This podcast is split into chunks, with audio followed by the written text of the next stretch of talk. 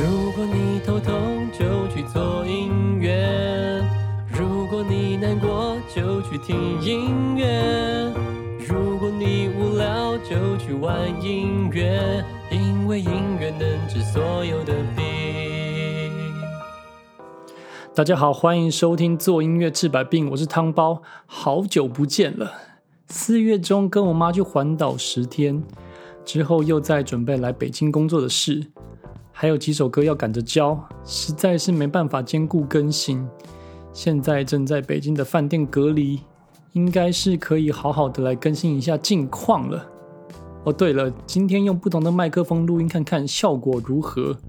它是一支电容麦克风，所以会收到一些比较多环境的声音，像刚刚有飞机飞过去，大家听到吗？然后隔壁的房客也会弹一些二胡什么的，看会不会串进来。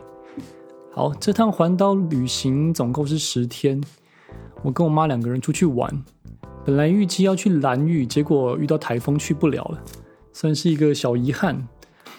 我妈说她跟蓝屿蛮无缘的。每次计划去都去不成，只好期待下次的旅行了。这次的环岛，我们跳过了西部大部分的城市，想把时间花在离新竹比较远的地方，重点放在高雄、屏东、台东和花莲。其中有几个印象深刻的事情跟大家分享。第一站来到彰化的万景艺院，原本是私人的植物收藏园区，后来开放给大家参观。里面的植物尺寸巨大、茂密，鲜艳程度跟我以往的认知差很多，开了眼界。我妈非常喜欢欣赏植物，所以她看得蛮开心的。再来第二站呢，我们到了台南。台南乘坐了绿色小船游览绿色隧道，天空被蓊郁的枝叶遮满，镜像倒映在水面上，好像来到一个魔法世界。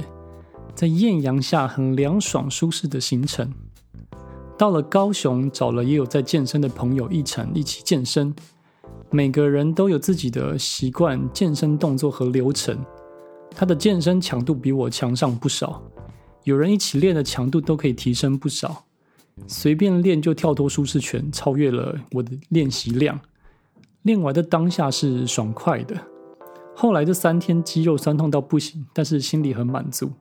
因为 no pain no gain，果然健身的人都有点受虐倾向，N 属性。在高雄澄清湖走累了，就在园区的树下睡午觉，非常舒服。难怪常常看到很多不像街友的阿北在公园睡午觉，真的蛮舒服的。到了屏东参观了私人的香蕉园，里面养了很多鸡鸭鱼，有一只狗狗负责看管，还吃到了新鲜的咖啡树果实。有一点酸酸甜甜的，蛮好吃的，小小颗，绿色的。到了台东池上第一天下午，因为前几天的疲劳累积，让我们决定今天不跑行程，早早休息。有些人旅行喜欢行程满满的，我跟妈妈比较喜欢轻松和随意的行程，所以一天安排一两个重点行程就好，其他就延伸附近慢慢玩。隔天租了脚踏车在池上绕绕，非常舒服享受。但是脚踏车坐垫很难坐，屁股痛了好几天。大家下次一定要确认坐垫没问题再骑。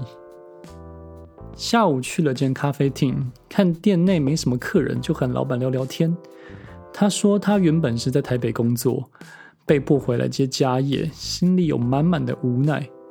就算身在这种令人感到放松的小镇。也不是每个人的心里都是自在轻松的。晚餐来到一间素食餐厅，叫做“舒食男孩”。舒是舒服的舒，食是食物的食，非常用心的料理。下次造访池上还会再去的。到了台东，走罗山瀑布，短短的一下就走完了。在瀑布旁边环绕的步道很特别。在很短的时间内就可以感受到很多样的风情，可能是干旱的关系，瀑布看起来非常小。再来安通野溪温泉非常棒，在公路旁边停车走一下就到了。那天遇到正要离开的打工换宿社会新鲜人之外，几乎只有我们。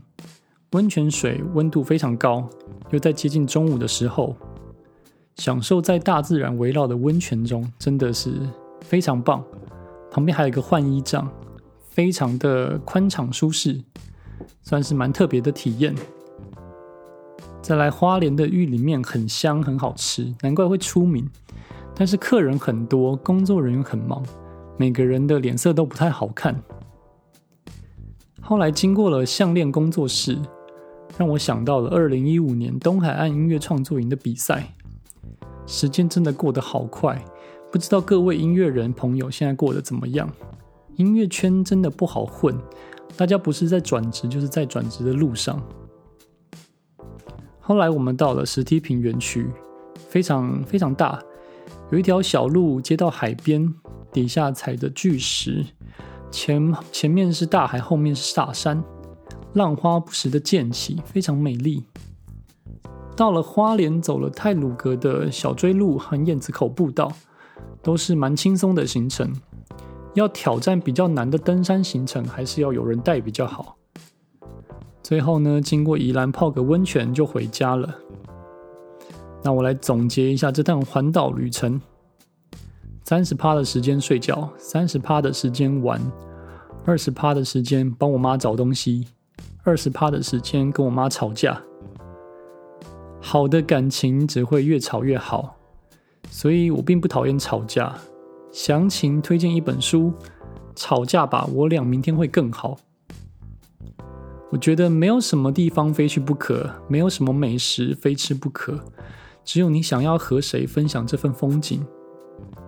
一路上，我妈一直找人搭讪聊天。我妈说很会搭讪别人的，不是做直销就是很无聊，所以我妈认证自己很无聊。在搭讪聊天的过程，听到很多有趣的故事，像是每个月一两次从台南包车到台东泡温泉的常青团，被迫回家经营民宿的咖啡厅的爸爸。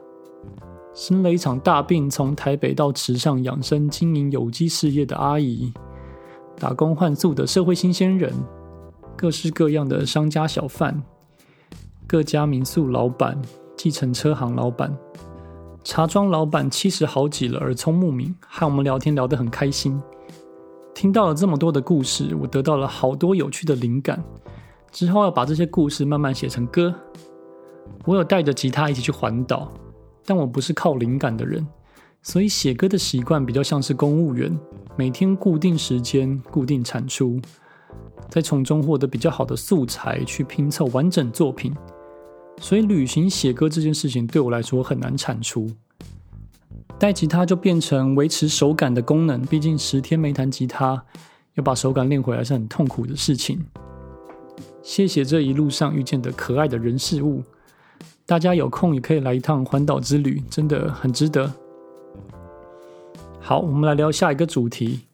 去北京做音乐这件事情，在二零一九年的十一月就决定了，因为疫情一直拖到现在，现在终于到北京了。北京早就是华语音乐圈的一级战场，没什么好怀疑的。来这边会被电，一定是进步最快的方法。一路上都有前辈愿意提携小弟，真的很幸运。期望自己有天能成为提携后辈的人。从只会写词曲到有能力卖歌，到卖了一些歌之后，然后呢，拿到单程往北京的电子机票，当下要去北京做音乐这件事情，才真正感受到真实。要脱离舒适圈真的不容易。在台湾教教吉他、写写歌，生活也过得很好。音音乐自干了三年。确实成长了不少，但越到后面越常感觉到挫败和成长停滞。会的东西越多，越明白自己的渺小。我需要新的刺激，所以我用两个十年来检视每个重大的决定。第一个，这件事持续做十年之后你会在哪里？第二个，这件事现在不做，十年之后会不会后悔？去北京做音乐是我的答案。那里有我要的东西，我就要去拿。音乐产业里面，音乐制作只有占三成，其他七成都是商业考量。我想学音乐制作，更多的是商业脑袋。会做音乐的人很多，同时拥有音乐能力和商业脑袋的人不多，而成为通才就是必须的。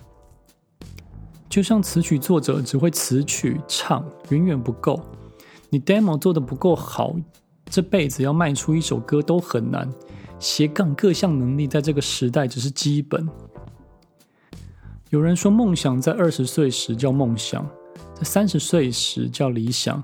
在四十岁时叫幻想，我并不认同这个观点。我认为追逐梦想从来不嫌晚，只要有开始，几率就不会是零。但要是从未出发过，永远只是幻想。追逐梦想的结局不是零或一，更多的是更多的人在中间慢慢缩短和一之间的距离，而且你会在途中慢慢修正和找到方向。对于未来，我感到害怕，但会怕才会长大。会怕的人才知道勇气有多珍贵。It won't be easy, but it will be worth it。能够做音乐真的很幸福。我要成为写歌王，伟大的航道舰。在北京下飞机之后，要经历一连串的关卡：资料填写、核酸检测。比起疫情前，真的多出很多流程和时间。看见很多工作人员穿着隔离衣和面罩，全副武装，真的很辛苦。希望疫情赶快结束。出了机场，直接隔离巴士送到隔离饭店。北京的隔离要二十一天，刚迈入第二天，运气不错，饭店和伙食都不错。比起台湾的口味，还是偏油偏咸了一些。很多东西不能吃太多。以防蛋白质不够，我自己还带了蛮多的罐头，还高蛋白。为了健身不中断，还带了弹力带、瑜伽垫等等。二十一天真的非常漫长，我有计划一些事情要做，希望可以让时间走快一点。那今天的分享到这边结束了，我们下一集见。